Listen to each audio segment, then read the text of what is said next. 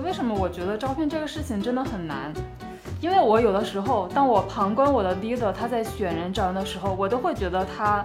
他的判断力是错的。那我在想，一个 HR 他都对这个业务很不了解，他凭什么会比我们的负责人判断力还要强呢？所以我觉得招人这个事情确实很难。有的时候，我们每个人看到的可能都是都是一个方面吧。嗯。的确有非常专业的人，他们在这个过程中其实是可以跟业务部门的 leader 能够形成非常好的互补的这个关系的。对。招聘确实难，但是招聘我自己觉得是一手艺活儿，就是他特别需要的是，就是招聘的人员，像除了比如说对业务的了解以外，可能你在去招聘的过程当中会接触到各种各样的人，嗯，你要跟各种各样的人能对上话，这个其实对你的要求还是挺高的，对这个岗位的要求是挺高的。说一句不好听的话，如果我们在企业内，即便是一个 HRD，是一个高管，有些事情我们也会有非常多的无奈。我们可能去影响老板的时候，其实我们的位置是不一样的，因为我们是他的下属嘛。但是当我们作为第三方管理咨询顾问去影响很多啊、公司的管理者的时候，其实是我们我们是作为外部的专家顾问。其实有的时候，我们的这种叫专业影响力是大于在企业里面，因为企业在甲方里面它是职权影响力，嗯，就是官大一级压死人嘛。欢迎大家收听《十人十集》，我是舒阳。我是赵楠，我是薛逸然，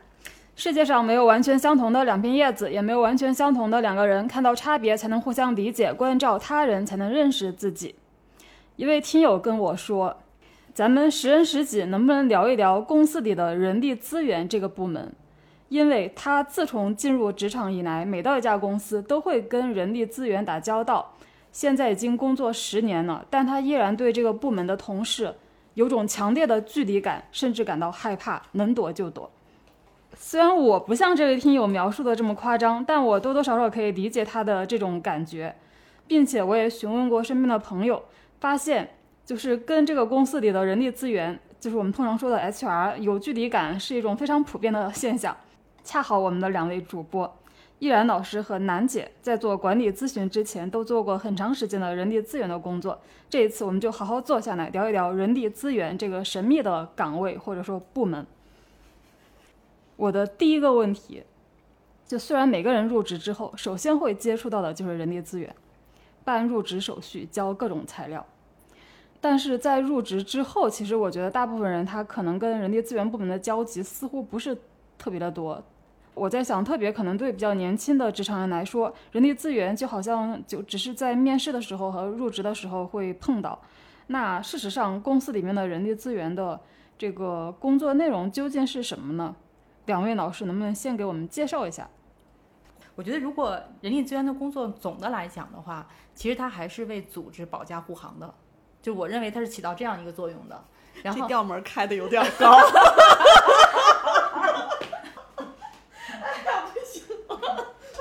太逗了，没有，没没没事没事没事，没事是的确是保驾护航。我感受到了楠姐的又红又专。其实要让我说这部门存在就是招人裁人，招人裁人。我接着说啊，又红又专就又红又专吧。因因为我觉得这一部分呢，跟我可能一直在组织里面做的就是这个岗位的工作会有关系。就是从组织层面看啊，第一个部分呢，就是它要支持组织的目标的实现，然后为组织的目标实现提供呃组织能力和岗位设置以及人员能力的。离婚的特别像做政府工作报告。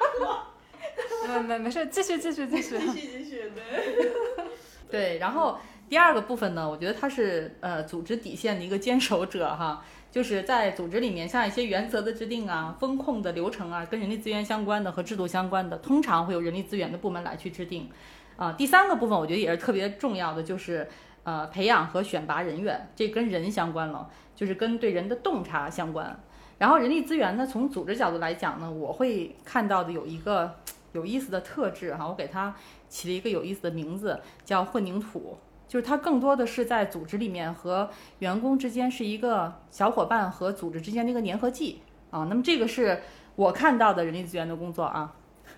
嗯，其实我想问的就是那个具体的工作，就比如说每天八个小时，就具体在做些什么？呃，八个小时的这个工作内容呢，就会分的比较比较细致了。呃，通常呢，大块的工作主要就是在依然老师刚才提到的招聘，根据组织不同的需求，然后有的呢是年度的年初会有一些总体的 high count，还有过程当中一些新的项目，或者是因为人员的一些替换，一直持续的全年都在做的招聘工作。大家可能看到的是在外部的这个招聘渠道上，哎，今天发个这个职位，明天发个那个职位，在组织里面，我们真正负责招聘的小孩儿，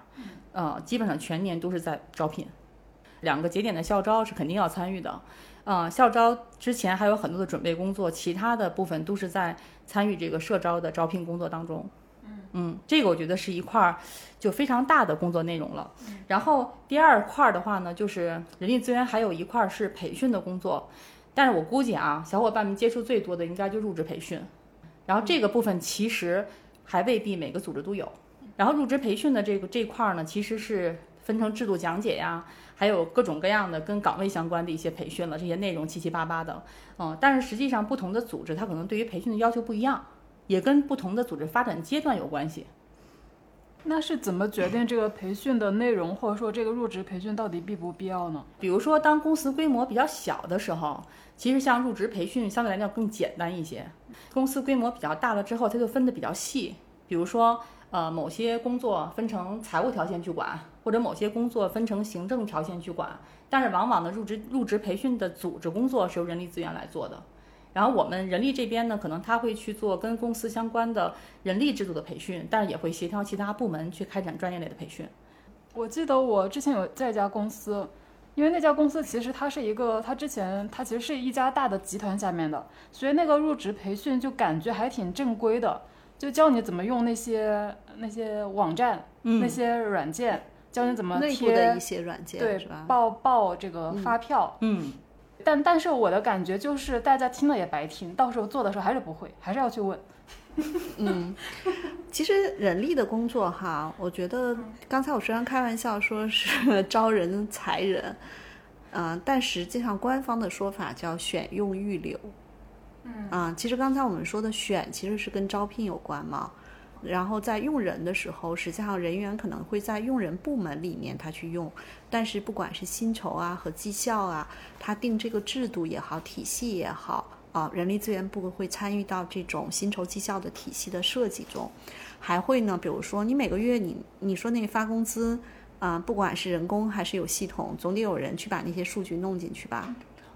那这个数据弄进去，然后再去发工资，可能有的时候涉及到社保、公积金，国家还有一些政策，比如说疫情期间可能有一些减免啊，这些也都需要人力资源部的小伙伴去做。嗯，这一部分呢，我们是负责薪酬的同事和负责员工关系的同事可能共同要去做的，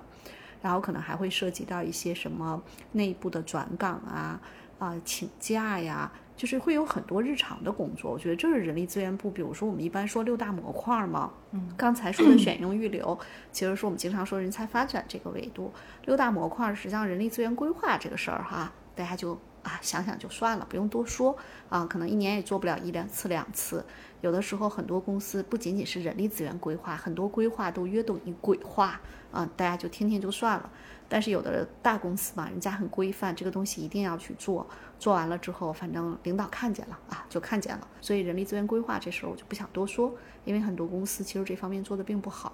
也有做得好的公司。但这里头又会说到一个问题，就是现在的外部环境变化这么大，嗯，其实有些规划哎赶不上变化啊。这个是我们说跟呃小伙伴们并不是息息相关的内容，叫人力资源规划。然后我们将接触的最多的，就是你看到人力资源部的小伙伴干的最多的，其实是叫招聘和员工关系。怎么理解这个员工关系？嗨，就是除了五大模块装不下去的，全装到了员工关系里。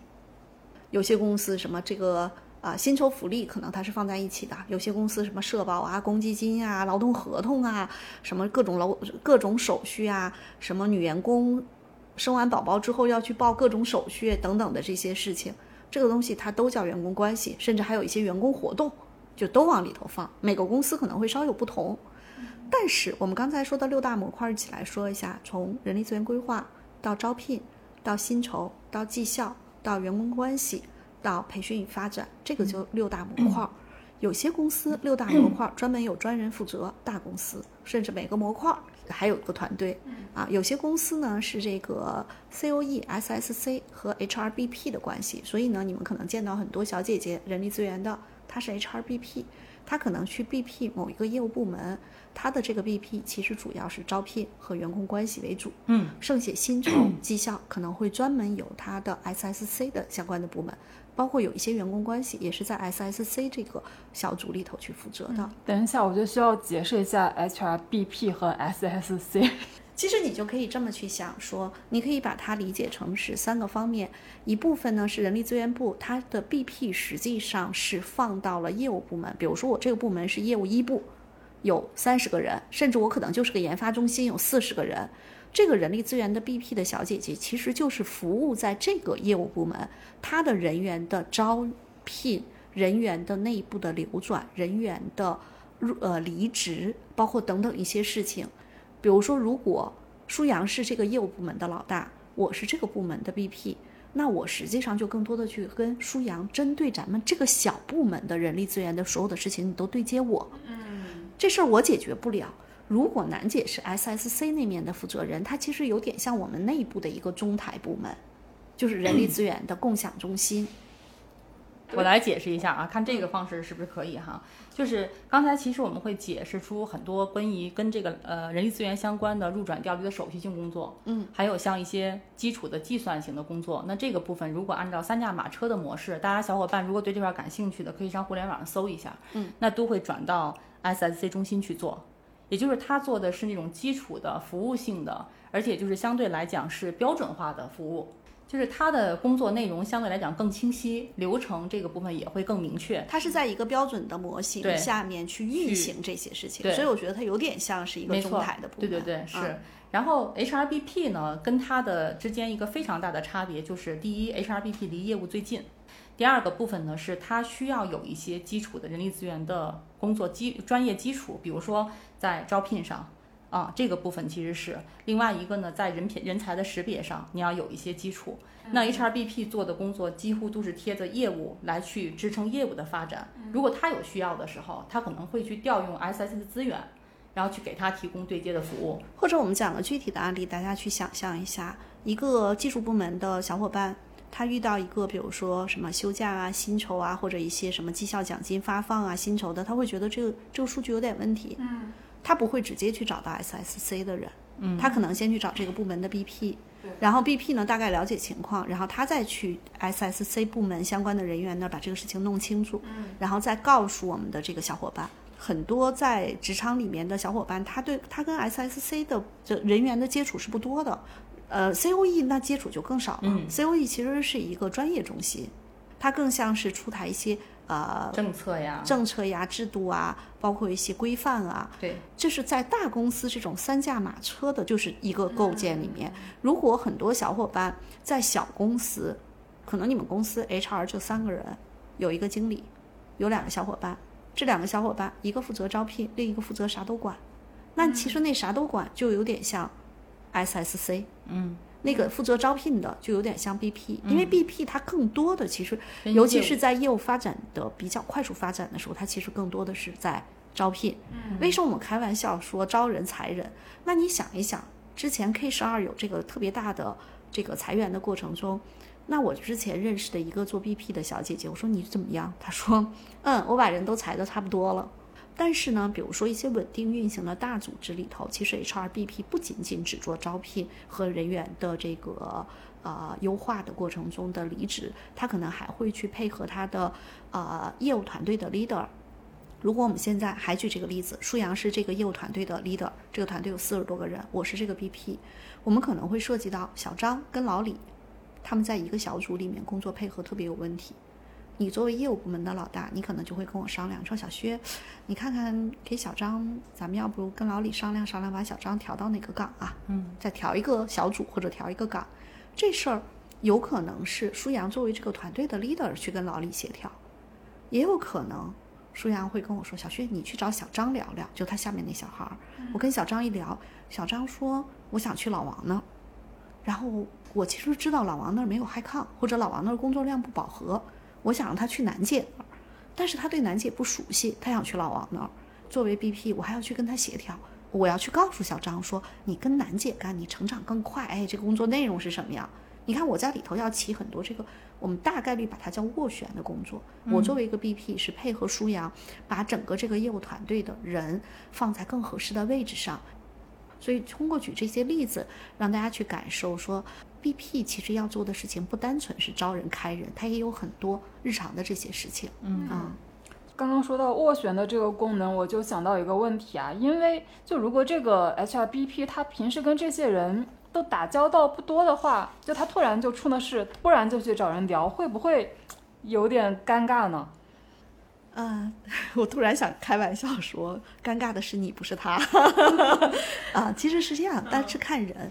啊，我记得舒阳在提的提纲里问到，为什么人力资源有那么多是女生在做？啊，当然也会有一些做的非常好的男生啊。我们这个，但是女生为为多啊，的确是这样的。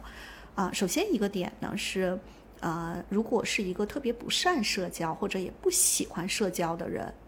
啊，甚至抗拒社交的人，他其实不太适合做 HRBP。他的确是要做很多跟人打交道的事情。有的时候有可能，比如说举个例子，我可能是新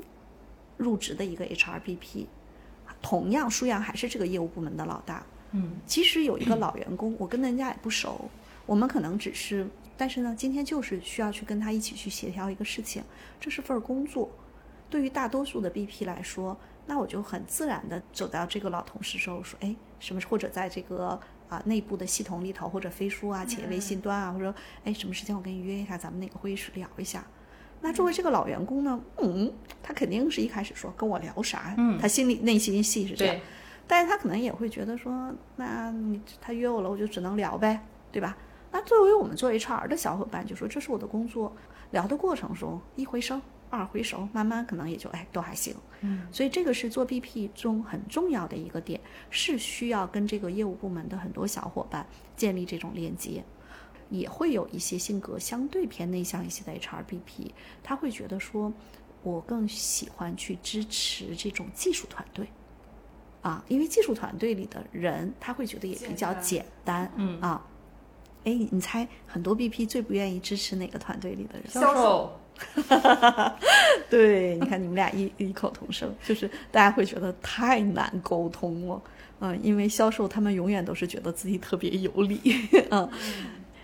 确实，我觉得我，就我知道前几年我都不知道，我我我都会觉得这种 HR 找你，我会觉得很突兀。我记得当时是我们的一个 HR 突然找我说找我聊聊，然后我心里一惊，找我聊什么？而且他之前也没有跟我打过那种什么很多的交道，就一些非常就就是一些事务型的工作。然后突然要跟我聊，呃，后来聊的内容其实是我的工作。其实我我我至今也不太明白他那次聊是一个什么样的动机啊，嗯。但但反正我觉得我我跟他聊工作，我我也很很难，难因为我觉得我聊的他也听不懂。其实这个就呃，就我们经常会去讲，这个其实就是人力资源从业者啊，就小伙伴们的这个呃能呃能力是有差异的。为什么这么讲？其实刚才楠姐说，BP 是离业务岗位最近的，啊，你相当于啊、我们不管是帮客户招 HRBP，还是辅导各客户的人力资源的小伙伴，我们都要求我们的客户的人力资源的小伙伴去旁听业务会议。的确，一个好的 HR，如果他不了解业务，他去跟别人交流，真的是给别人添堵呢。嗯嗯嗯。然后我觉得可以分享两个部分哈，一个呢是，呃，因为大家都知道我之前有一段经历去做业务嘛，就做业务之前，我会觉得我 HR 专业特别牛，但是真正做完业务之后，我会真的反思我之前的工作的时候，我会觉得自己实际在开展的很多工作上，真的没有给业务帮上忙。为什么？是因为不懂业务，只有专业的时候，其实你是扎不到业务那个痛点里的。你觉得之前是通过什么方式去帮忙呢？我理解，比方说招聘的时候，可能根据业务部门的需要去找这个人，嗯然后希望这个人尽量的能够更加适合这个岗位，是这个意思吗？其实，在你真的不深入了解业务的时候，你可能去招人的那个画像就是业务部的负责人告诉你的，他要这他要一个这样的人。就是在这个过程当中，我们经历过，我们的小伙伴推了很多人过去之后，因为各种各样非 JD 里的原因，对方说不要了，说这人不行，那个这个人这儿不行，那个人那儿不行。实际上，在这个过程当中，因为因为你不了解业务的痛点到底在哪儿，什么样的小伙伴适合做这样的岗位，和这个业务岗位它对应的工作场景，对他的能力需求是什么。像我们现在服务的客户，他们做抖音的这个业务的时候，实际上是特别新的。在市面上没有特别成熟的某个方面领域的成手，或者说即使有成熟，我们作为一个新业务来讲，也要考虑各方各方面的因素，如何去搭配这个团队。所以呢，最早的是我们给他们服务的时候，我通常的做法，我会用一周的时间去推很多人，然后在很多人里面，通过在每一个人面试之后的沟通，跟负责人的沟通，然后我就筛选出他到底聚焦什么样的类型的人，他是能够接受的。所以在这种新业务上来讲，哈，我觉得一方面是可能就要靠一个短平快的方式去找准那个准心，然后第二个方面是要跟这个负责人一定要高频的去沟通，嗯，相当于去校准。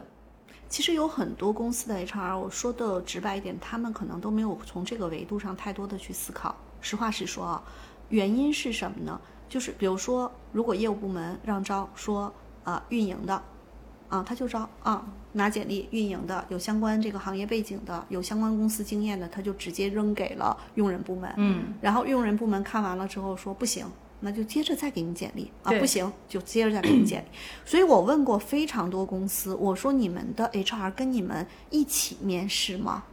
他说没有啊，就把简历给我们。我们说约这个，约完了他就看看完了。如果我们觉得行，他就去谈 offer 了。嗯。但实际上，像我和楠姐，我们都特别强调，HR 一定是要跟用人部门的 leader 一块儿去面试。嗯。有的时候为了节约，呃，就是用人部门 leader 的时间。我们会先做初试，不管是视频还是电话，我们把最不适合的人筛出去，嗯，然后后面，比如说我们觉得这个人可以，我们会约过来一起聊。聊的过程中，我们实际上更多去了解用人部门在这个特定的阶段，他要的这个运营是偏文案方面的内容运营，还是既要内容运营又要数据运营？嗯，就是他实际上可能那个岗位的 GD 没有写的那么清晰。对于大公司可能还好，越小的公司、快速成长的公司，它的岗位也是变化的。对对对，可能那个负责人他本身也没有想好、确定好这个人需要做哪些工作。嗯，或者是说他可能会有一些模糊且理想化的期待。对，第二第二个方面，我觉得也是最重要的，就是因为这个过程当中，我们还会辅导新进的管理者。嗯。所以在这个过程当中，在面试当中如何去识别人，也是在实战当中告诉他的，甚至可能会告诉他说：“哎，这个小伙伴如果入职了，他其实可以放在那个团队里头跟谁搭，他们俩可能会有一种优势互补。”嗯，但是我们刚才讲的这个点，是因为我们作为外部顾问去服务企业客户。可以做到这个程度，有两层原因。第一层原因就是，当我们是外部顾问的时候，我们会有非常明确的任务目标。就这段时间，这个事情就是我们要配合客户的。嗯嗯。但是回到甲方的 HR，其实他们日常的事情、琐碎的事情也很多。对，这是第一个原因。第二个原因呢？啊，的确，我面试过一万两千多人，楠姐面试过多少人？一万五千人。对，就是在这个大量的数据的背后，其实当我们现在跟客户在一起去面试人的时候，我们的确比客户的很多新进的管理者看人会更准一些，挖的会更深一些。嗯，所以我们的很多建议其实也容易被客户的呃这个接受，但是很多在内部，其实这里头还有一个问题，它里头好像似乎有一种我叫它打着引号的权力斗争。比如说，举个例子，如果楠姐是 HRBP，我是这个用人部门的 leader，然后楠姐就说：“哎呀，舒阳小姐姐特别好，你看她过去的经历。”然后我如果特别，我跟楠姐关系特别好，或者我我特别欣赏楠姐，我会觉得，嗯，楠姐给我推荐的舒阳小姐姐特别好。我如果是一个新空降过来的管理者，我会觉得，哼，你们的 HRBP，哼，也就那样啊。然后呢，楠姐跟我说：“哎，这个小伙伴特别好。”我会觉得。比我们原来的人差远了，嗯，一定也会遇到这种场合。而且我在想，就有的时候一个岗位，就虽然说这个用人部门好像是需要这个人，但可能他也没有那么的紧迫。人力资源部门可能推过去的各种人，最后都不满意。就是作为人力资源部门的，就是面试官或者负责招聘的人来说，也会觉得就好像很比较有挫败感啊，或者说没有成就感，会不会这种情况？有吧？我之前记得有一个来找我做人力的小姐姐，她来找我做职业辅导，她就说，她说她的那个呃，就是 BP 的那个部门。业务部门的那个老大是一个特别挑剔的人，嗯，他他不是说他不紧急，他紧急，但是他标准就是非常的高，呃，因为我们做招聘，有时候我们其实跟市场的情况，就相当于说一句不好听的话，你现在给我一百块钱，你说咱家八口人吃饭，你去给我订外卖，那这这我有点难，嗯，对吧？再说了，就算你薪酬能够没有天花板，那咱公司的平台的影响力还。有时候人家还觉得你这公司的平台不够呢，所以那个小姐姐就跟我说，她说她在这个过程中有特别强的挫败感，她就会觉得每次给她的这个呃业务部门的老大去推人的时候，这个就是都不行。后来呢，我就跟她讲说，我说啊，下次呢你就跟他一起面试，面试完你就问他这个人为什么不行。就第一个，这个其实是一个校准的过程；第二个呢，你去影响他，你说，哎。那个张总，咱们想招的这个人，你觉得是在部门里头跟谁会更相近？他告诉你说，嗯，工作经验最好像老刘一样，嗯，然后呢，机灵劲儿像小李一样，然后毕业院校最好还是九八五。然后这时候呢，你也你也别着急，别去怼他，你可能慢慢跟他说。你说，嗯，要是有那样的人，可能真的挺好的。你说我再看一看。你说，哎，如果这几个呃要项里面，你觉得就是排个序，究竟是像那个谁经验那么丰富，还是像那个谁那个更机灵，还是院毕业院校更重要？他可能说，那至少要像老刘似的经验那么丰富。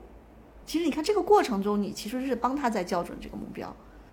我说一下我的感受，就我对招聘这件事情的感受，我觉得真真的这个事情挺难的，因为我之前没有待过大公司啊，所以我遇到的招聘基本上都是这个业务负责人直接面试，有的时候呢可能那个 HR 都不在，但有的时候呃那个 HR 还是在一边，但是 HR 基本上就是一种旁听的感觉，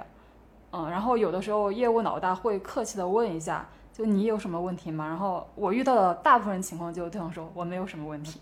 嗯，就是 HR 会这么回答，所以会给我造成的印象就是，就是 HR 好像就只是在那边看着，就跟跟进一下这个过程。可能到如果要到可以需要谈薪酬这个阶段，可能 HR 再单独来跟你谈。就我并不会觉得 HR 他真的在选人这个环节中发挥了作用。我觉得我经历过的大部分的面试都是这样啊。嗯，那是我和楠姐这样的 HR 太少吗？还是舒阳你以前待过的公司？嗯，虽然是个玩笑话哦。是因为我我之前待过的都是小公司比较多嘛，我觉得好像也没有必要说要专门有那种非常经验丰富的 HR 去代替业务负责人来做这个事情。我觉得很多时候好像就是业务负责人直接在那儿挑简历，然后以及面试。嗯，呃。因为我辅导过一些 HR 的小伙伴，不管男生还是女生，啊，可能大家也能够通过我们的播客感受到，我和楠姐都是属于那种在做事情方面，啊，说好听一点是比较努力，说难听一点其实控制欲很强，嗯，啊，这个东西也是一体两面的。我们在组织里面去做人力资源的时候，其实有的时候我们会跟业务部门的观点是不一致的。包括在一些人员的使用和安排上，嗯，但可能还是说这个决策权更多的还是给到用人部门，因为他用嘛。但是我们会运用我们的影响力，就是我们没有决策权，我们会有建议权，嗯，啊，会去慢慢去影响他们。当然还有一点，有可能舒阳你太优秀了，所以 HR 一看，嗯，没什么要问的，也有，我们也会有这种情况。舒阳突然发现。可能我的确以往没有遇到过那种非常专业的 HR。嗯其实我刚才在想，就为什么我觉得招聘这个事情真的很难？因为我有的时候，当我旁观我的 leader 他在选人招人的时候，我都会觉得他他的判断力是错的。那我在想，一个 HR 他都对这个业务很不了解，他凭什么会比我们的负责人判断力还要强呢？所以我觉得招人这个事情确实很难。有的时候，我们每个人看到的可能都是，都是都是一个方面吧。嗯的确有非常专业的人，他们在这个过程中其实是可以跟啊、业务部门的 leader 能够形成非常好的互补的这个关系的。对，嗯，就是我觉得舒阳说的那个挺对的哈，招聘确实难，但是招聘我自己觉得是一手艺活儿，就是他特别需要的是，就是招聘的人员，像除了比如说对业务的了解以外，可能你在去招聘的过程当中会接触到各种各样的人，嗯，你要跟各种各样的人能对上话，这个其实对你的要求还是挺高的，对这个岗位的要求是挺高的。除了招聘，就讲到刚才说的，就是 HR 也会也会有一些内部培训这方面的吧。就我在想，就是内部培训这这一块，就除了入职培训这种比较基本的，就是不是还会涉及到跟公司的管理制度的这种推行会有关系呢？比如说公司要推行一个管理制度，不管是 OKR 也好，或者说要新新用一个什么软件也好，这个是是不是也是人力资源部门主要是承担这个工作呢？这个工作你可以把它理解成它是一个组织者，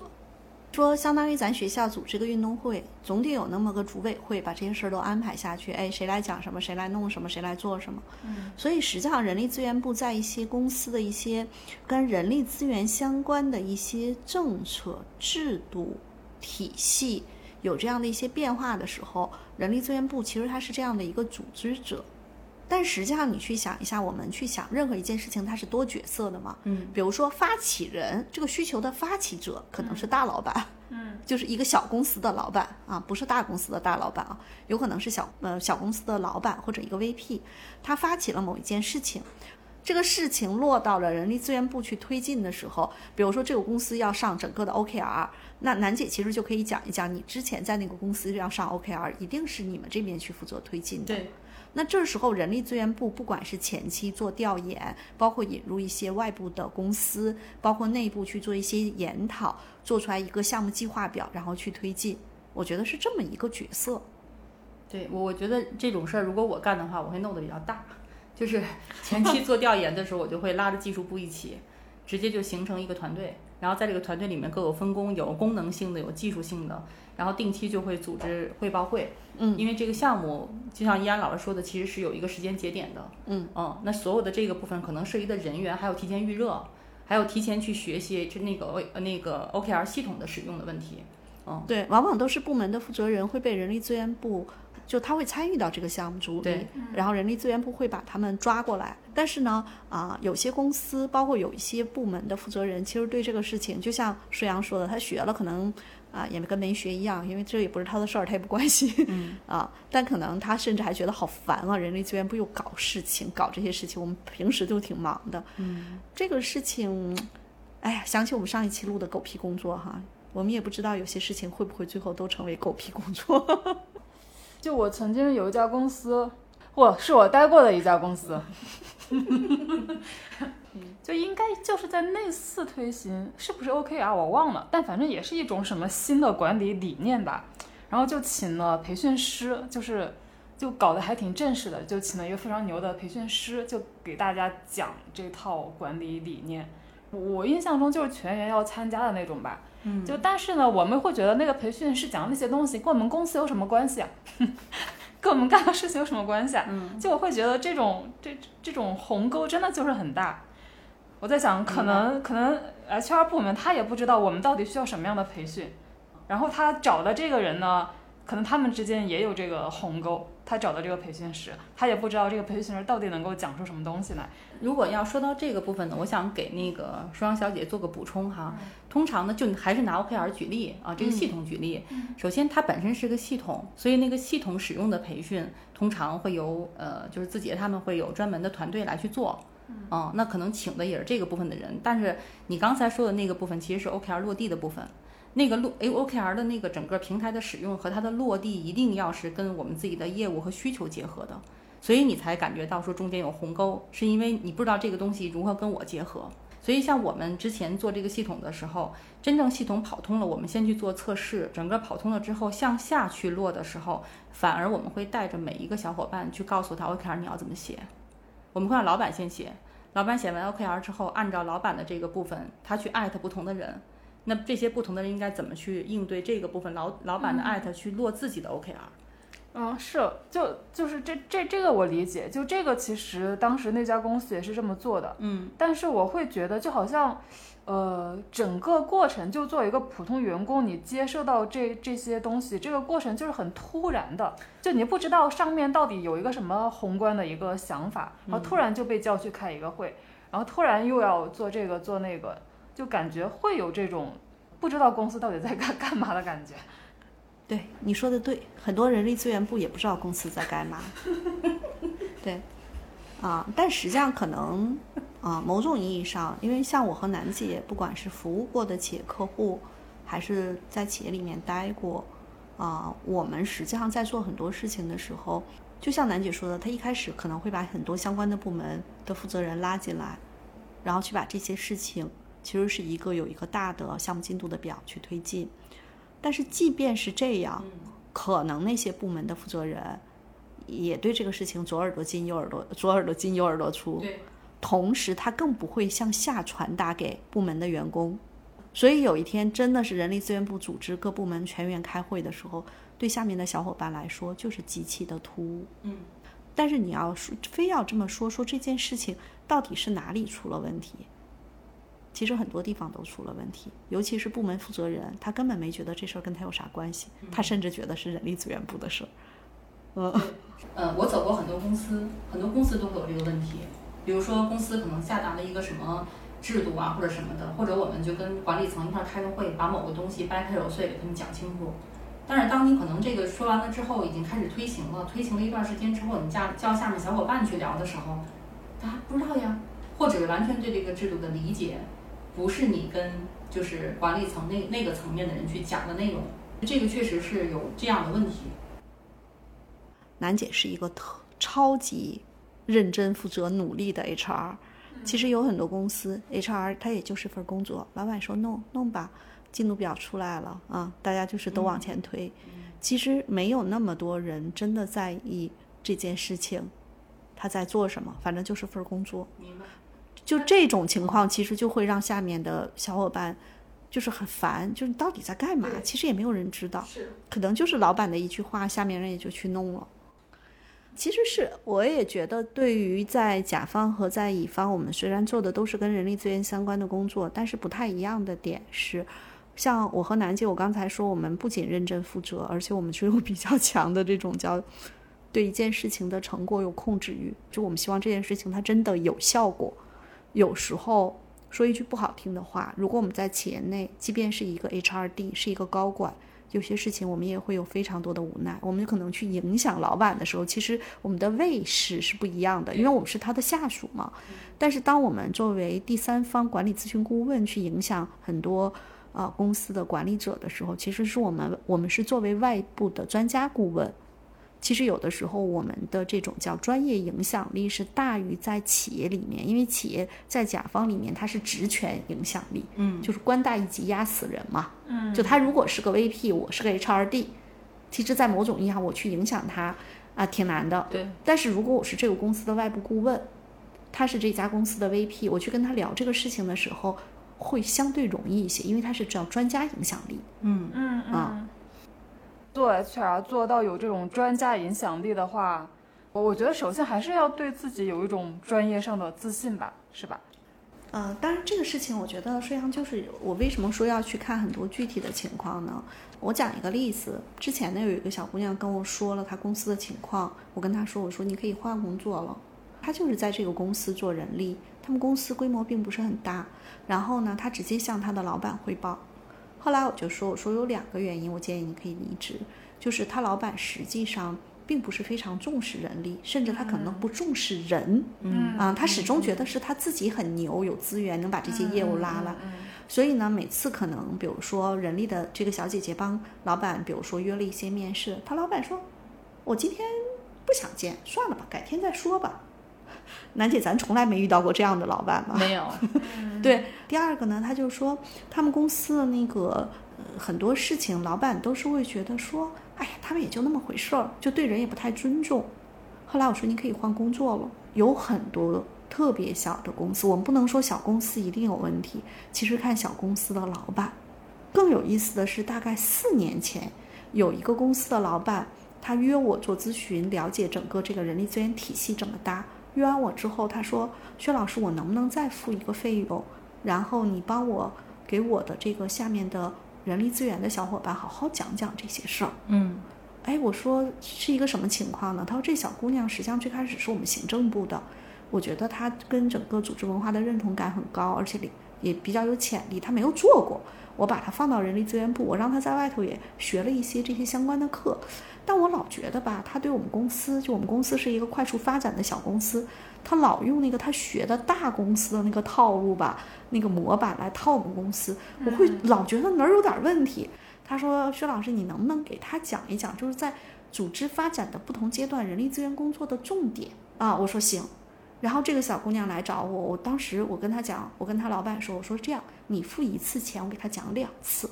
因为她基础比较弱。你一次全给她讲进去了之后，她接不住。嗯。后来她老板说：“哎，别别别，我付两次钱，你讲两次。”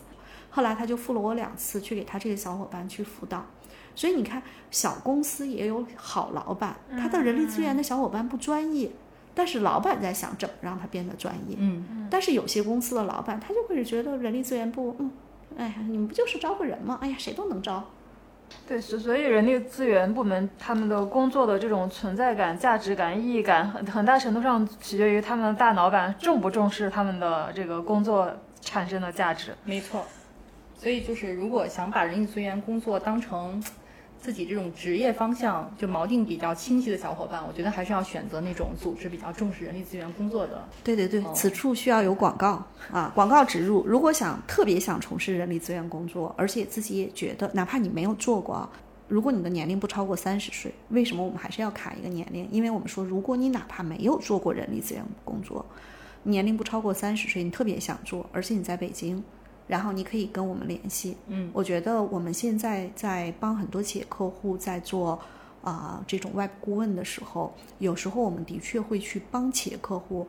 呃推荐一些比较好的小伙伴，嗯，甚至我们认为没有做过人力资源工作都不可怕，嗯，因为楠姐会让他快速上手，所以有小伙伴如果感兴趣可以跟我们联系，并不代表说你申请了就一定能够通过，我们也要去看一看，看一看你是不是适合做这个事情。如果 OK 的话，可能我们也会后续有一些机会会推荐给你。那这样的话，你就可以有跟楠姐一起工作的机会了。嗯，我猜想一下，这样子的人，他应该虽然他即便没有做过人力资源，他但他应该不仅会识人识己，而且对这个组织的运行应该也非常的有经验吧？是不能能不能这么理解？呃，不一定。嗯，就是呃，某种意义上说，他哪他哪怕是。工作两三年，在一家公司做一些运营的岗位，其实我们是看这个人他适合不适合。比如说，如果现在回到盖洛普的才干中，实话讲，成就在前，责任在前，意味着什么？他做事很努力，很靠谱，嗯。啊，但是我们希望他战略也靠前，嗯，因为人力资源工作有大量的是要去做，呃，这种灵活应变的，尤其是我们现在辅导的客户是偏中小企业，嗯，责任、成就、战略在前。我们也希望他个别和适应相对也靠前。嗯嗯啊，如果他沟通排三十四，对不起也不适合。嗯啊，所以其实是，并不代表他要对组织有概念，干过管理工作。其实我们是看他是不是好种子，他是不是适合做这件事情。哪怕他是做运营的，甚至他哪怕是 K 十二的语文老师。我我刚刚听说过一个说法，就其实很多时候运营这个工种是要很会跟人撕的。哎，人力资源部有时候也需要跟人撕，对，是的，各种撕，内外上下左右。说到什么样的人适合做人力资源嘛，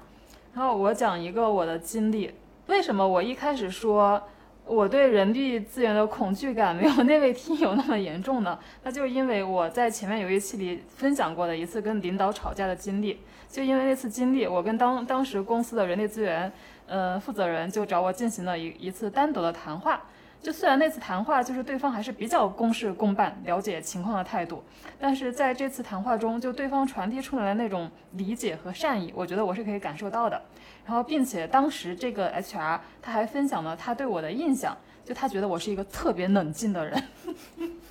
他说的对。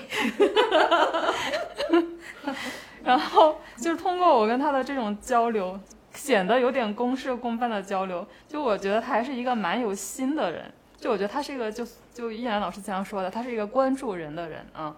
对这个这个点，其实就像我刚才说的盖洛普那些才干，我说他既要有灵活应变，又要非常务实和努力，同时他是需要关注人。对，就他做这件事情是他发自内心，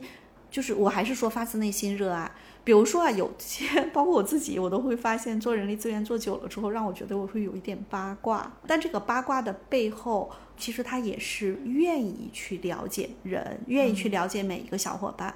那这个里头就又会说到了一点，就是人力资源部的小伙伴有的时候也会让大家觉得不舒服，因为他一直都在八卦收集信息，不代表所有的 HR 小伙伴。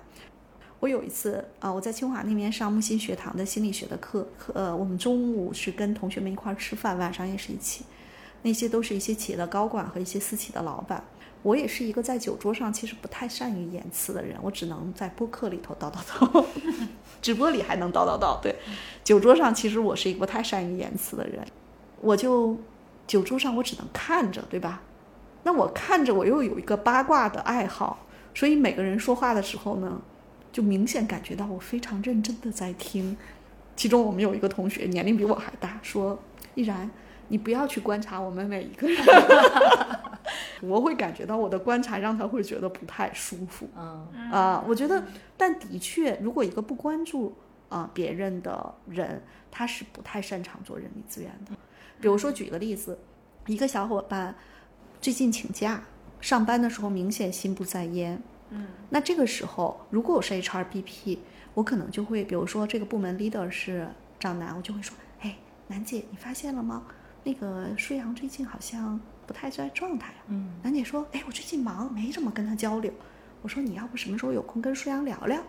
你看我说这段话，其实是作为 BP，我帮楠姐收集到了一个小伙伴最近的状态可能会有一些变化。嗯，然后呢的确很八卦。的确很八卦，对吧？然后楠姐可能就跟舒阳聊了聊，聊了聊之后，他会跟我说：“没事儿，挺好的。”舒阳就最近可能是那个身体不太舒服。当然还有一种情况，楠姐后来跟我说说啊，我知道了啊，舒阳最近在那个项目上可能会遇到什么什么样的一些问题，或者他跟谁在合作中遇到什么问题，他可能就会讲说，嗯啊，这事儿我知道了，我看看下周再去跟老李碰一碰，我们怎么把这个事儿啊工作分工再调一调。的确很八卦，但是我们八卦的价值不是要去八卦，其实是让这个团队能够更好的去运行。但但我跟依然老师可能不太一样，我自己觉得我在。组织里面做人力的时候，其实我是因为事儿、因为角色才会关注到人。你看，燕老师，比如说在您吃饭的那个场景里面，其实那些是您同学，对吧？嗯。然后一吃饭，在麦当劳吃个汉堡，我都看旁边的人，我说这俩人，嗯，这个关系不对劲。燕老师就是对人特别有兴趣。嗯。那个是那个，如果按照燕老师的那个盖洛普里面讲，那个是他的自动驾驶。对，个别个别在前。但但是我是，可能好多东西都是事儿在前面。但是因为事儿肯定会传出人，所以我就会因为事儿去关注到人。嗯嗯，就这个其实，在底层可能不太一样。这客观讲，你也没我这么八卦。我觉得应该也是。对。呃，还是我们这期节目的缘起，就不是有个听友跟我说嘛，说他对人力资源一直有一种这种恐惧感嘛。然后他当时是看完楠姐的一次直播跟我跟我说的。他是觉得楠姐，楠姐躺枪了，恐惧吗？因为他可能从楠姐身上感觉到了他以前在那些大组织里面遇到的人力资源的，有一种类似的严肃感吧。呃，其实我觉得是一种是一种力量，就是往外的一种比较强的力量。嗯，客观的讲啊。啊，如果我和楠姐是同龄，就同岁，我们都分别在一个啊大集团的两家子公司做人力资源的经理，我们那时候都比较年轻，可能有很多小伙伴会觉得楠姐会比我更厉害。嗯，是，我觉得这个厉害是她就是你想嘛，她个子又高，走路又又快，走路都带风，她会有这种感觉，就是当你看到一个人，他的风格是这样的。他是一个坚守原则，然后目标导向非常强。对啊，但是实际上，当你跟他走得再近一点的时候，你会发现他其实是一个非常有意思，并没有那么严肃。可能我是没给人家这种机会，因为当然在直播中肯定是没有嘛，对对对但是在实际的工作中，这如果真要是我们说，哎，如果我跟赵楠我们俩同岁，都在呃一个大集团的子公司做人力的负责人，很有可能最后小伙伴们会说，他们其实跟楠姐在一起更舒服，说啊，易然老师实际上或者说那个时候薛经理会感觉到大给大家的感觉就是。嗯，他其实会让人会觉得，就是我是骨子里更挑剔的人，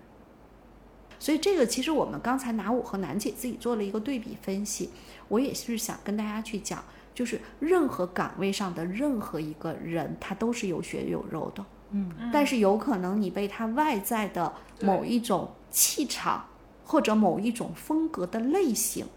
说你拿那个东西去了解他，比如说我们说财务。我曾经特别擅长，今天因为是播客不是直播，否则我会跟你们表演一下财务的小姐姐都是什么样的。嗯啊，财务的大姐和小姐姐们都是什么样的？嗯它是两种不太完全一样的风格。嗯但是财务的人，实际上他那个脸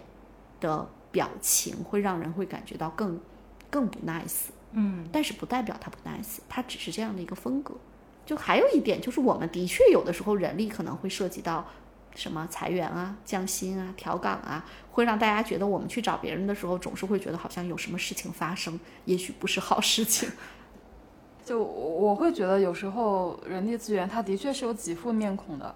就比方说我我现在头脑中就浮现出我曾经在的一家公司的人力资源，就我在入职的时候办手续的时候，不是要交一些材料嘛，而且那那家公司就还搞得很复杂，就还要交什么学历证、学位证，就我都毕业十几年了。就那个东西我早就丢，早就扔了。然后当时我我就直接去那个什么那个学信网上就打印了那那个东西出来，因为现在都可以网上查的嘛。就说我没有你们要的那个证，但是我打印的这个应该也也是有效、效力的嘛。是，然后他当时就很惊讶的看着我说：“你既然连学历证、学位证都没有，那你以后怎么办啊？” 我当时是我们办那么多入职手续，大家说，嗯，这个证丢丢了了是有，但是的确不多。而且不太可能俩证儿你俩证都没了是吧？哎，你是断舍离的高手是吗？我就是很多次搬家，就是不知道搬到哪儿去呢。嗯，我以为是故意扔的。没有没有没有，肯定不是故意。然后然后当时当时我会觉得这个这个人太古板了吧？就是为什么我没有这两个证，我就以后不能怎么办了呀？我以后不能买房了吗？我以后不能就业了吗？然后我当时回应的就是说，你指的是什么呀？我以后干什么不能怎么办了呀？然后他就装作没有听见，然后就收了我的材料。然后后来就还是这个 HR，就是在一个裁员谈判的时候，就他就会变得非常的面带微笑。嗯，很温和的方式，但一看就是假的。对，所以正好谈到这个话题，就是关于裁员谈判。我非常好奇的是，就一般 HR，就是刚才说到的 HR、BP，他都基本上都会承担这个这个工作吗？还是说人力资源部门有一个特别擅长这方面的人，他可能专门去承担这个工作？没有，一般都是 BP 啊、哦因为他跟这个业务部门更熟悉，跟这些小伙伴更熟悉，啊、更熟悉一些。然后呢，如果要是这个公司的规模比较小，可能就是他人力的负责人，嗯，包括去谈一些什么绩效不达标的调岗啊，嗯，然后一些都是呃，如果是大公司就是 BP 去谈，如果是小公司就是人力的负责人去谈，嗯啊，基本上都是这样。开个玩笑话说，人力资源部的人如果不干人力了，卖保险会比很多人卖的好，因为他会谈。对他会谈。虽然是个玩笑话吧，但的确人力资源这个岗位还挺锻炼人的综合能力的。嗯确实是。那那不会，因为我觉得谈裁员这种还是一个比较敏感的一个场景吧，就会不会还挺有难度的？根据情况吧，我说一下我经历过的，我去踩别人。我曾经做过的一件事情，是因为我们当时在郊区有一个业务啊，就原来我在甲方，然后这个业务呢就嗯就是就是关了啊。我当时我记得我手里关停并转了我们下面四家子公司，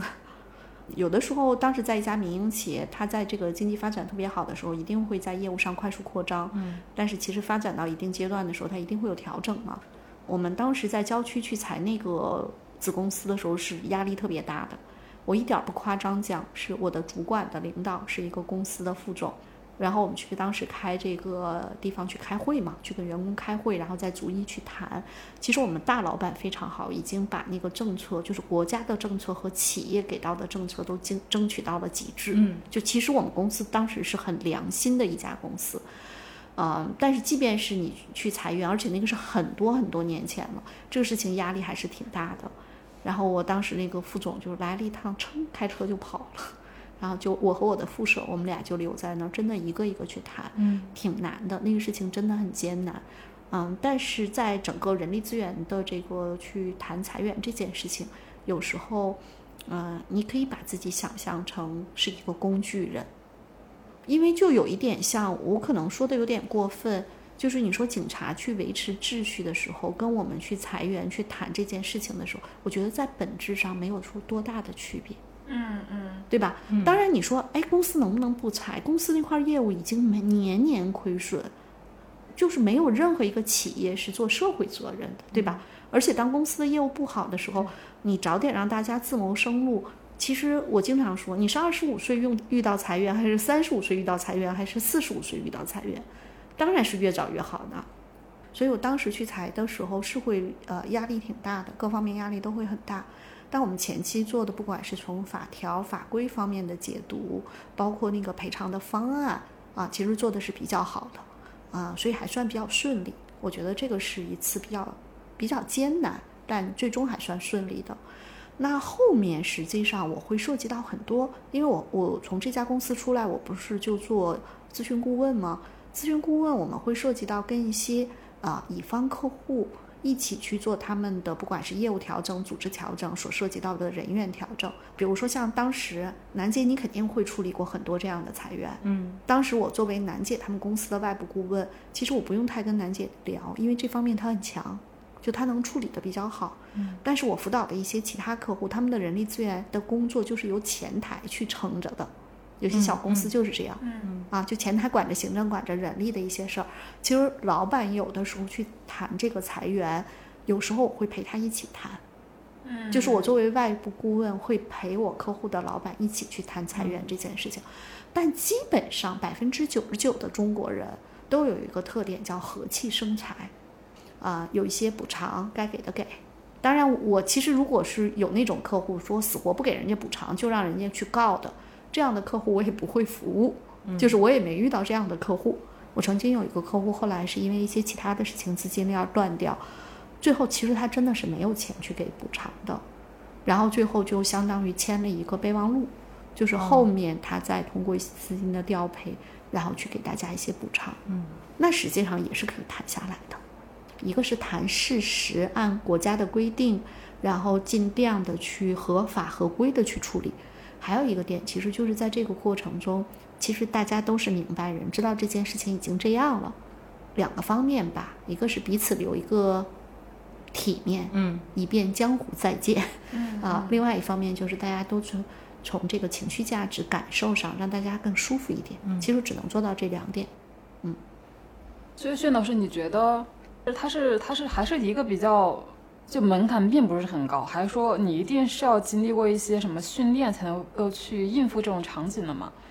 因人而异吧。有一些小伙伴会觉得这事儿挺难的，有一些小伙伴他自然就会觉得这个事儿啊，这么去谈，OK 没有问题。因为其实还有那种批量裁员，其实会涉及到非常大的，可能是那个群体之间的时候，那个会非常难。有一些公司会请律师一起来帮忙谈，嗯也会有这种情况。这个事情的难度系数它也不一样，在不同的公司遇到的情况。取决于具体裁员那个时候的情况。对对，他会有一个。然后对于小伙伴来说，有一些小伙伴他遇到这个事情，的确他就会自己很痛苦。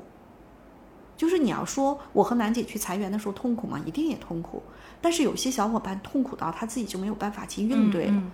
那这个事情，呃，也有可能是他通过一些刻意训练啊、辅导啊，他可能能慢慢去应对。但是我还是说那句话，就做人力资源这个工作，不管是招人去谈薪酬，还是裁员谈补偿，都是一个谈判的事情。如果一个小伙伴特别不愿意去面对这个事情，那他就不要干这个活儿。啊，包括我们在上周微咨询的时候，那个做采购的小伙伴，他说他很痛苦，他不愿意做采购去做跟人，就是这个啊，去去去去打交道的事儿。打，也不是要打交道，他那个词其实就是沟通谈判，哦，就是不停的没完没了的沟通和谈判的过程。他说他不喜欢，那他也不适合做人力资源工作，因为人力资源工作的百分之八九十的时间都在沟通和谈判。嗯嗯嗯啊所以这个时候就是我们说因人而异的。但是真正对于沟通谈判这个能力 OK 的人，这事儿呢没那么难。但是遇到特别疑难的疑难杂症，可能真是请律师出面。是因为我在职场上也遇到过闹得比较僵的情况，就最后走呢法院的那种情况。因为我觉得很多时候，虽然你说，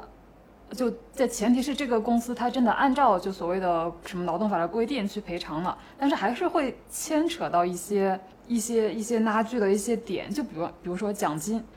还有有的公司它确实是会去。就比如说给这个员工先是打低的绩效，然后就威胁说，我可以直接就让你走，而不需要赔。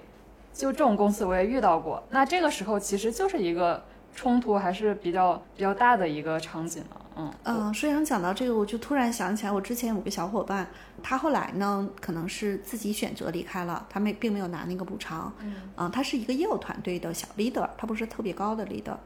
嗯，他跟我讲，他说：“依然老师，依然老师，我跟你讲，我们公司现在已经到这个程度了，我们新来了一个人力的负责人，然后就放出来话说，不给一分钱补偿，都让他们走，就某一块业务。”啊，我当时就，我真的就是跟刚才那个比较，唉，我就叹了口气。我说这个你们公司要捉，那我也没办法，反正他也不是我的客户，我也不会拿你们公司当我的客户。就是这个世界特别大，什么样的公司都会有。那这样的公司。这样的人力资源的人，这样的老板，他会混得很好吗？我相信他们可能会挣到一些钱，在某些特定的领域。但是我会劝所有的小伙伴，如果你在这个公司做人力资源，他给你多高的薪水、多高的职位，也不要去做，因为有些事情你做了之后，你可能就是开弓没有回头箭。嗯。我突然冒出一个问题，因为我记得易然老师在前面有一期里说，说人力资源好像要尽量要招一些口风比较紧的人。啊，对，有过这个说法。是因为知道的八卦太多了吗？嗯，是这样的，这个事情其实有时候真的是一个叫双刃剑，就是我们要了解很多信息，但是我我们又不能太八卦。就说八卦那个点是你在收集信息的时候要八卦，但是你不能再八卦出去。嗯，就你要做筛选。嗯，比如说举个例子哈，假设我还举刚才那个例子，我跟楠姐说，哎，我说楠姐，你们部门那小伙伴最近我觉得他状态不太对，我说你是不是跟他聊一聊？南姐说，哎，我出差最近都没怎么在公司，行，我明天回去跟他聊一聊。我说我看他是不是可能想，如果他要是真的有什么异动的话，你知道咱就赶紧补人啊，最近业务这么忙。南姐说行，我知道了。楠姐回来跟我说，跟他聊完之后跟我说，小薛你不用担心，他还最近跟男朋友有点事儿。你看这个事儿，他和我说了，我知道了，我嘴要紧呀。我要全公司是说那个小姐姐因为跟男朋友有点事儿，现在上班心不在焉。当然，我们我们说这事儿一般人都不会干啊。但我们其实是举了个极端案例，包括可能是说啊，楠姐跟我说说，依然那个嗨抗先锁了吧？我说啊，他说你先别说啊。我说行。其实这里头可能后面会有裁员啊。嗯。然后呢，就先锁了嗨抗，但是呢，可能。舒阳是另外一个小组，比如说你是测试小组的负责人，你会问我，哎，依然我们那个之前面试的那个人啊，怎么样啊？进展到什么程度了？我这个阶段我真不能说，我可能就会跟舒阳说，哎，舒阳那个呃，上次面试的那个小伙伴，他现在好像就是我追了他几次，他都没有，我明天再追一追他。嗯。然后呢，可能第二天我问楠姐，我说楠姐，舒阳问我那个测试的事儿，测试。然后楠姐说：“嗯，我今天晚上有空，我跟舒阳说一下。其实这个事情不能从我嘴这说出来，因为是整个业务的调整。然后楠姐可能晚上跟舒阳说：‘舒阳，咱们团队现在可能不会再进人了，所以有些工作你看看就要排一排，或者咱们用用实习生。’你看这个事儿他是要这么去转的。就嘴又要严还要机灵。嗯，这个感觉对人的要求是挺高的。那那我在想，是不是人力资源其实它是对于这个公司的风吹草动最敏感的一个部门啊？呃，也看公司吧，有一些公司，呃，其实是他人力资源部的最上面的那个领导，嗯、在公司里面他的地位和话语权，如果他的地位和话语权比较高的时候，呃，其实他对于很多风吹草动是更清楚的。嗯，比如说有一些公司，因为我做外部顾问啊、我们就会知道有一些公司，他的老板会说。啊，薛老师，楠姐，你们哪天过来呀？我说说行，那我们叫上谁谁谁，咱们一块儿碰一下。他会去说一些事儿，他也会带着这个人力资源的人。但是有一些公司，他的那个人力资源部可能只是个执行部门，他们获取信息的这个第一时间不会那么早。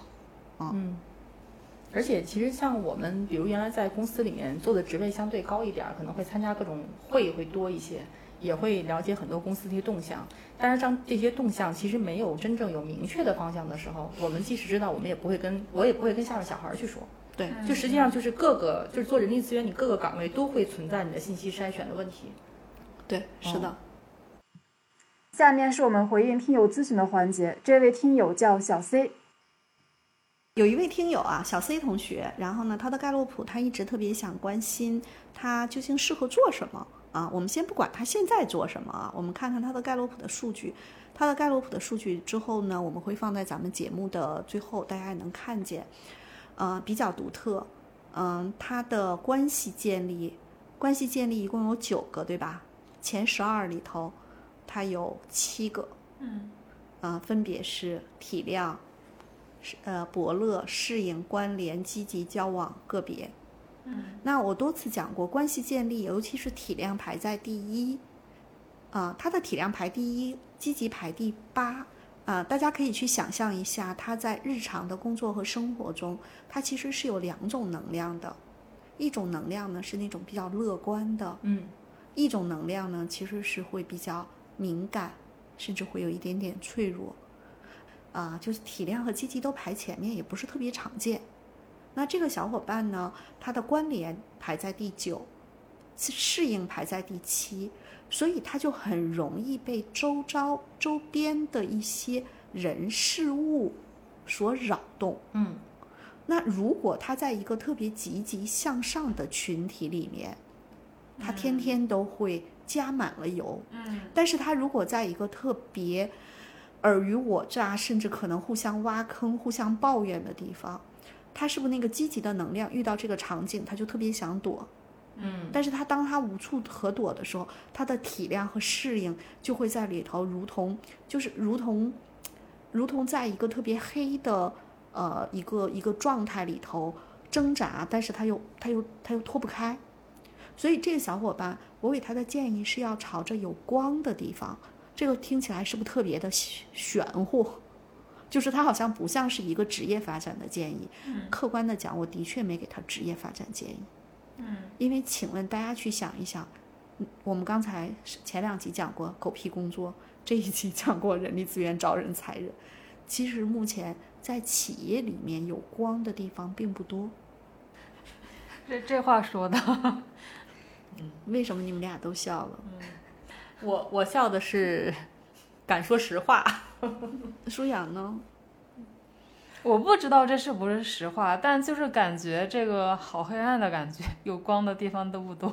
对，其实我还没有讲到他所在的城市和他所在的公司，因为这样的城市和公司其实是一种非常传统的企业，他们并不是没有光，而是他们没有未来的光。嗯就是大家其实可能就是你去想一下啊，这个点其实就是，哎，这个组织已经很大了，然后呢，里面呢会分为有编制的，还会分为没有编制的，没有编制的小伙伴在里头就有点像二等公民，然后做的事情可能都是那种日常特别琐碎的狗屁工作，然后整个的过程中大家可能也并不重视，也看不到希望。请问有光吗？嗯其实，嗯，别说他所在，因为我不讲他的背景嘛，我们说不讲他的这个具体的情况，但是实际上在，呃，现在有非常多类似的公司，有些小伙伴也跟我讲说，薛老师，我在这干了三十，呃，已经三十四五了，我根本看不到前面还有什么可能性，啊。嗯，为什么我建议这个小伙伴有光朝有光的地方去行进？但是我又不是给他的职业建议，因为我发现在职业上我也找不到帮他，我就我帮他找不到有光的地方。但是我觉得作为一个人，你可以朝着有光的地方去努力。我记得我跟舒阳聊过一个点，舒阳跟我说说薛老师你没有泡过论坛吧？我说没有。你看我就这个在互联网这个方面，我其实因为这个年龄，其实我们还是更喜欢在线下人和人的这个社交嘛。呃，其实有时候互联网的空间里头也有一些有光的地方，比如说共同的爱好，大家会在里面找到一种积极向上的乐趣。这也是我那本书里头讲到的，呃，就是生活不仅仅只有工作，嗯就是生活比职业发展其实重要的多。对，也是想给这位小姐姐提的建议，就是你要找到那种积极的能量，能够不断的给你，就好像是，啊，早晨起来打开窗帘，然后啊，外头的天很蓝，然后空气很好，就那种感觉。我之前呢认识一个小伙伴，啊、有很多伙伴可能认识他，但他现在移民到加拿大了，他叫登登。我老跟他开玩笑，他是我在在行上捡到的妹妹，就是我老觉得他不知道哪一点跟我特别像。嗯然后呢，他曾经硕呃硕士是在国外读的，啊，呃回来之后 为了解决户口，进了一个铁道部下面的一个什么什么的工作，做财务工作，他特别难受。你就想我说她是我捡到的妹妹，她跟我很像，就我们做财务工作还在那样一个 out 的地方，肯定是很痛苦。他说他有一次去他们那个部里面办事儿，他进到那个特别庄严的那种大楼里面，然后他看见所有的人，他仿佛穿越到了他妈妈，他小时候去妈妈单位的感觉，就是那些人的着装风格、语言表达方式，他突然觉得他穿越了，啊、但实际上这个是我们有一些小伙伴你可能接触不到的场景，嗯我不知道这个小伙伴他现在所单所在的单位是不是跟这个类似，但有可能，因为他告诉我他那个单位是什么单位了嘛。所以在这个单位里头，或者在你所在的城市里头，你找到那种能够让你早晨起来推开窗户就觉得哇，外头好舒服的那种空气和阳光，我觉得你可以去找，但是有可能啊、呃很多时候在工作上未必能找到。呃，因为关系建立这一趴如此靠前，他一定是对人、对心理学感兴趣。嗯，我就会建议他，无论如何，你可以把积极心理学的相关的那些书，你先拿来去读一读。你至少先让自己变成有光的人，嗯再去找有光的场域。但是这个小伙伴的排难啊，我多次讲排难，我对排难似乎好像有了一些。啊，其实没有别的意思啊，大家排在前面也不要多多，但是排难排在第二，思维排在第三，哦，那很喜欢思考。他是非常喜欢思考，所以他似乎要思考清楚了才能找到那个有光的地方。但是我特别想说的是，有的时候工作中好像找不到那个光，你能想，你能想出来，我也想不出来。我想不出来的时候，我觉得咱们别去想了，我们去干一些对自己来说让自己成为光更有意思的事情。比如说，我给这个小伙伴的建议就是，不要非要去考什么这证那证。如果你真的把积极心理学相关的那些书籍，你不仅在看，你写读书笔记，也许在那个过程中，你成为了光，就遇到了有光的那片天地。这个小伙伴是来找我做职业咨询，被我建议他不要来找我做职业咨询，是因为我我真的也找不到腾挪的空间。也许他自己成为光之后就找到了。好的，这位听友的盖诺普我们也会放到本期节目的详情页。好，这期播客咱们就先聊到这。插播一个广告，我们已经在知识星球 APP 上建立了新的根据地，名字叫“职场真话”，跟我们的聊天体图书《职场真话》同名。在知识星球上搜索“职场真话”就可以找到它。知识星球有匿名提问等功能，我们也会把自己重要的所见所闻、所思所想分享和沉淀在这个社群里。同样，你也可以直接加入我们的听友群，入群方式在节目介绍页可见。谢谢，再见。